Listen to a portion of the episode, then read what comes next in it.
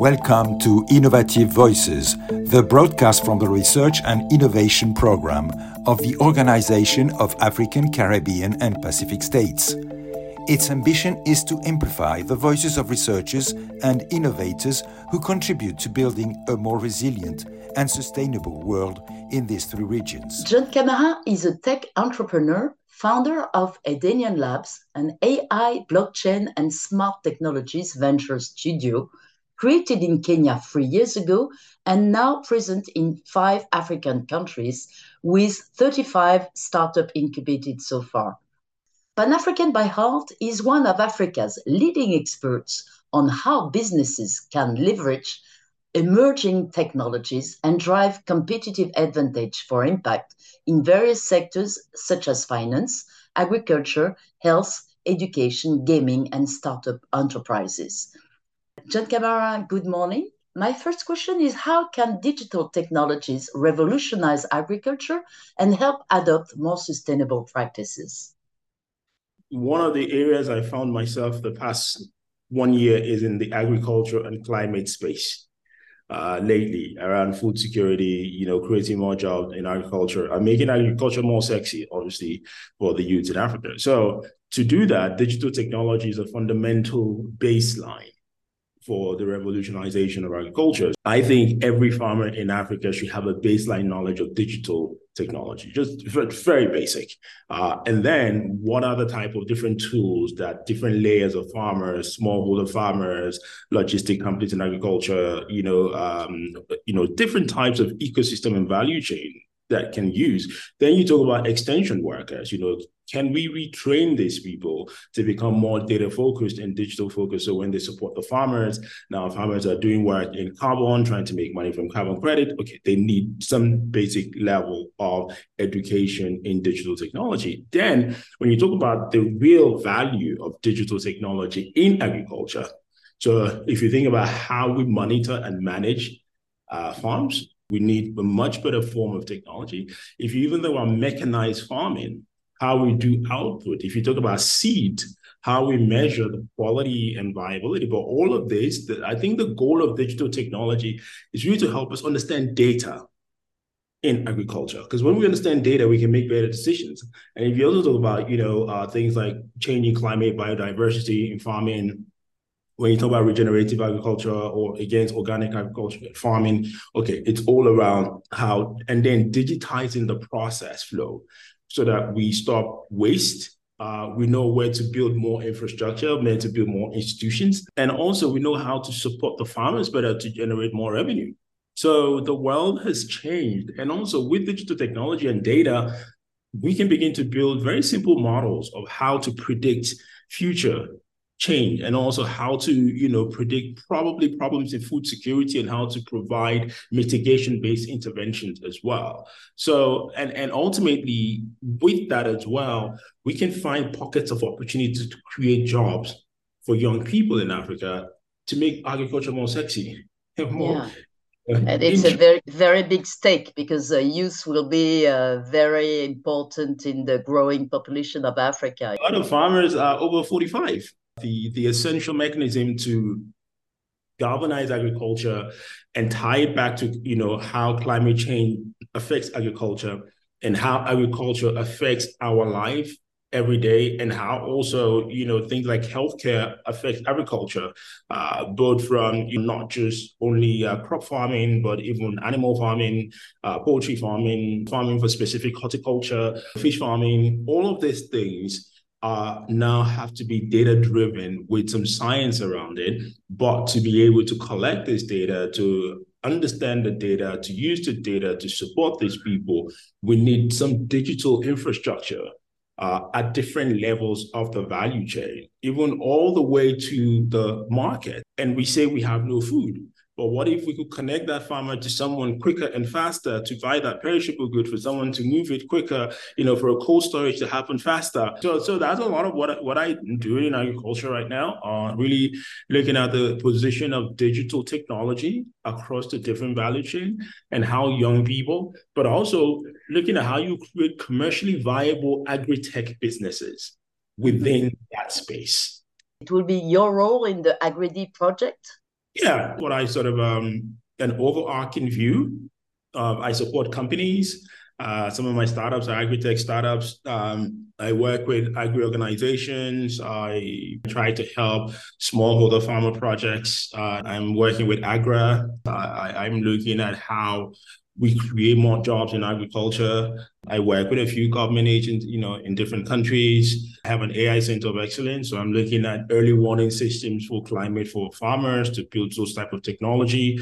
Uh, yeah, and then do a lot of influencing for a lot of younger people to see agriculture as a viable uh, career path and also business opportunity. You recently said that Africa must embrace and adopt AI as a key, if not the most important form of technology, to make sure the continent is truly part of the fourth industrial revolution.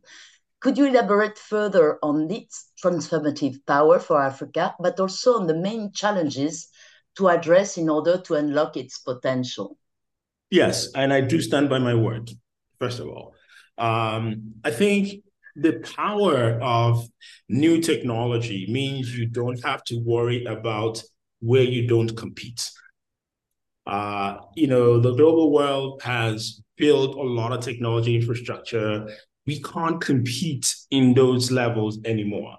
But there is this technology that is driven by data and they're driven by this, so many value propositions that we can compete if we embrace that technology from a social and commercial good perspective for public service. So it first helps us to unlock the value within our own ecosystems. It helps us to use the technology to solve some of the problems in agriculture we're talking about. Uh, some of the problems in climate change we're talking about, uh, some of the problem in actually, you know, the market opportunity in financial services in Africa you know, how to also create ways for non-biased, you know, opportunity for women, especially in the financial and inclusion sector, where it's no longer about the person, but it's an algorithm that makes sense for everyone because the person is valuable. And also means that we are more data focused because we need to collect a lot of data. So it, it pushes us to do the right things while also using, then ultimately it gives us the opportunity to also compete with the world. Uh, and for a lot of African countries to want to really see the opportunity, it gives us a foreign direct investment because the world is interested in this particular space. And also, it provides job opportunity for our young people, both locally and globally, instantly. Right. So these are real opportunities. Now, your second question is what must we do? We are not ready. We're not prepared we are not driven to practical decision making. We're driven to very high level political policy, all these great, unnecessary, necessary but not fundamental required at this moment things that we focus our energy on. And rather than making very firm decisions to change ecosystems, you know, we we we, we run it around with all these other things and we let other people dictate for us how. And, and one of the things is for you to uh, participate in this ecosystem, you need skill. Upskilling people, training people, providing, like, just take all our half of our money invested in education. Mm-hmm. Educating skill base for this industry because on day one, a young person can sit here as a, a good data scientist, good data engineer, good data engineer, and work for a global company. What does that mean? He sits here, you pay him here, the money comes in here, and he can buy goods and services. So the woman on the street can get more money off him. He has more disposable income. He doesn't have to leave the country. Slowly, he starts thinking of other things to do. He says, okay, I want to buy a house because now he has more disposable income. But then he says, okay, well, maybe I should set up my own company. He has the experience. He has, and then other people will say, hey, why don't we go invest in there because there's enough talent? Well, look at India. The same thing happened. The same thing. It wasn't because they had better infrastructure. No. And people mm-hmm. worry too much about inf- the infrastructure you have is the human capital. Yeah. But yes. Yeah. It has to be qualitative where the market is. You can have quantitative human capital, a lot of them, and you will still not derive, derive any real value out of it. So, so this is the first fundamental problem. How do we address the problem of lack of skill? Then how do we address the problem of re-educating in our universities? re-educating in our high school, then also educate our educators. Even assess our educators, you know, um, outsource these talents. It's a massive opportunity. I mean, countries can make two, three, four billion dollars if you train three, four thousand data scientists and intentionally farm them all to the world or mm-hmm. engineers, right? So then you you're also then looking at um, how are you now investing in R and D as African countries? You know, what do you want? What is the value of this policy you're trying to make?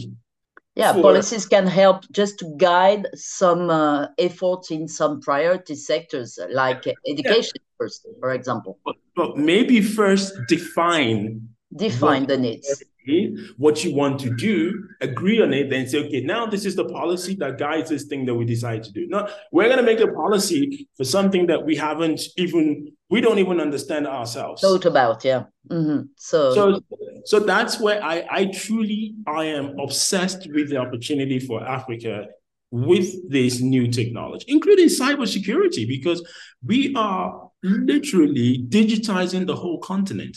Mm-hmm does that mean? It means that you know we are now in a cyber framework, mm-hmm. which yeah. means we need more cybersecurity experts than we ever thought about before. So, cybersecurity is the second challenge, according to you. Main Huge. challenge. It's going Huge to be a challenge. challenge. Yeah. You know, if we don't think through it properly, as we are digitizing our whole infrastructure. Okay, and uh, what what else do you have any other main challenges in mind? I try to find baseline things that we can solve that can create ripple effects. So for me is really providing the right type of skill that the world needs that is relevant today. We're not going to solve all our problems instantly. No, no, no, no, no. But what is our line of direction to say, okay, well, five years from now, if we do this, we'll create enough jobs, we'll create enough value, and that will trickle down to everybody else. And if you look at those sectors, and you then, and that is education, skilling young people, but skilling them in things that are extremely important today. Hmm. Then you go down the baseline and say, okay, let us provide some basic digital knowledge for people so people can also begin to see the opportunity in the digital uh, ecosystem. And then you say, okay, well, what about we look at specific industries that we can actually create value? Agriculture is very important for us. You know, let's really create frameworks that allow us to see how we exact extract the opportunity and the value in this current ecosystem. So, what are the broken things that we need to do?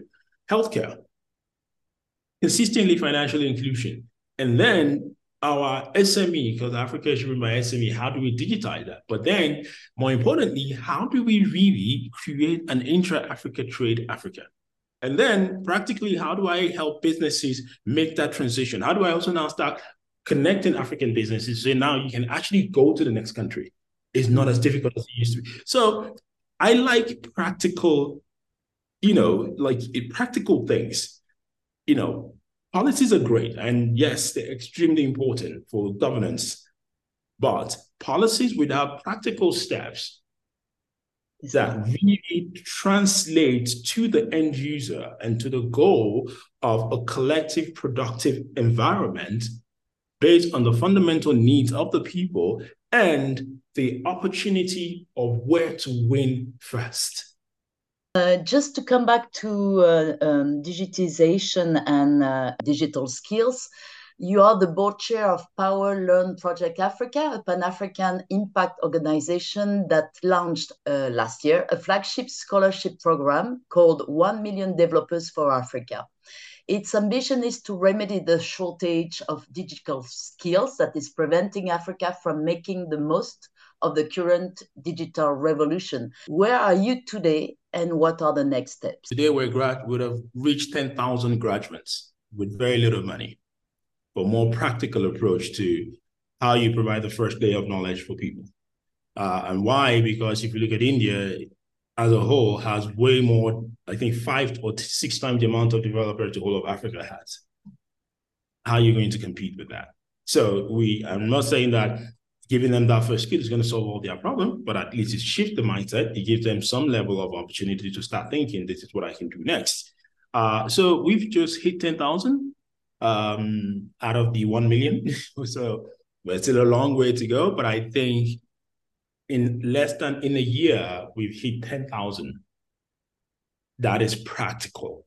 And you know, and that, and those, and where our goal is over the next uh, two, three years to, you know, drive that to 100, 150,000 people. So we are, we're, we're pushing the, the project and we're consistently recreating how we provide the learning learning from the learners themselves and recreating the learning process, the learning exercise, and also helping them find exits opportunities for work, opportunities for, you know, now we're creating a parallel acceleration program to help the ones who want to be entrepreneurs, but to really see if they truly are, you know, and also, you know, help the ones who want to go into employment, find other partners in the ecosystem because we can't do it alone. We just kind of realize that, okay, we can galvanize this, but we need so many other partners who also are doing amazing stuff to come in and see how. And uh, yeah, we keep talking to partners to fundraise for the uh, organization so that we can continue to do what we do. But I think we're proud of the fact that in a year, we've achieved our first milestone, which is 10,000. With your hands on experience and views on what makes and breaks a startup in the tech world, what sound advice could you give to startup founders? Um, three things. First, commercial business think about a commercial business first. Um, two, find a market opportunity about your product. More importantly, and more than anything, change your mentality from just thinking about yourself as a founder, but as a businessman. You are a businessman first. You can innovate and innovate and you know, most of the people who innovated in, the world, other people who are business people, are the ones who came, took that innovation and actually turned it into real. And some of the most successful companies are also businessmen. Uh, Elon Musk is a businessman. Jeff, these are businessmen who, you know, turn product into business because they understood. So a lot of startup founders, I always advise them is, is this a commercially viable business in this market? Or what other markets can you actually sell the service or products into across the continent? How can you scale it uh, and not just bury your head in I'm a product, I'm a startup founder, I'm a product owner, I, I'm an innovator. Okay. Thank you so much, John Kamara.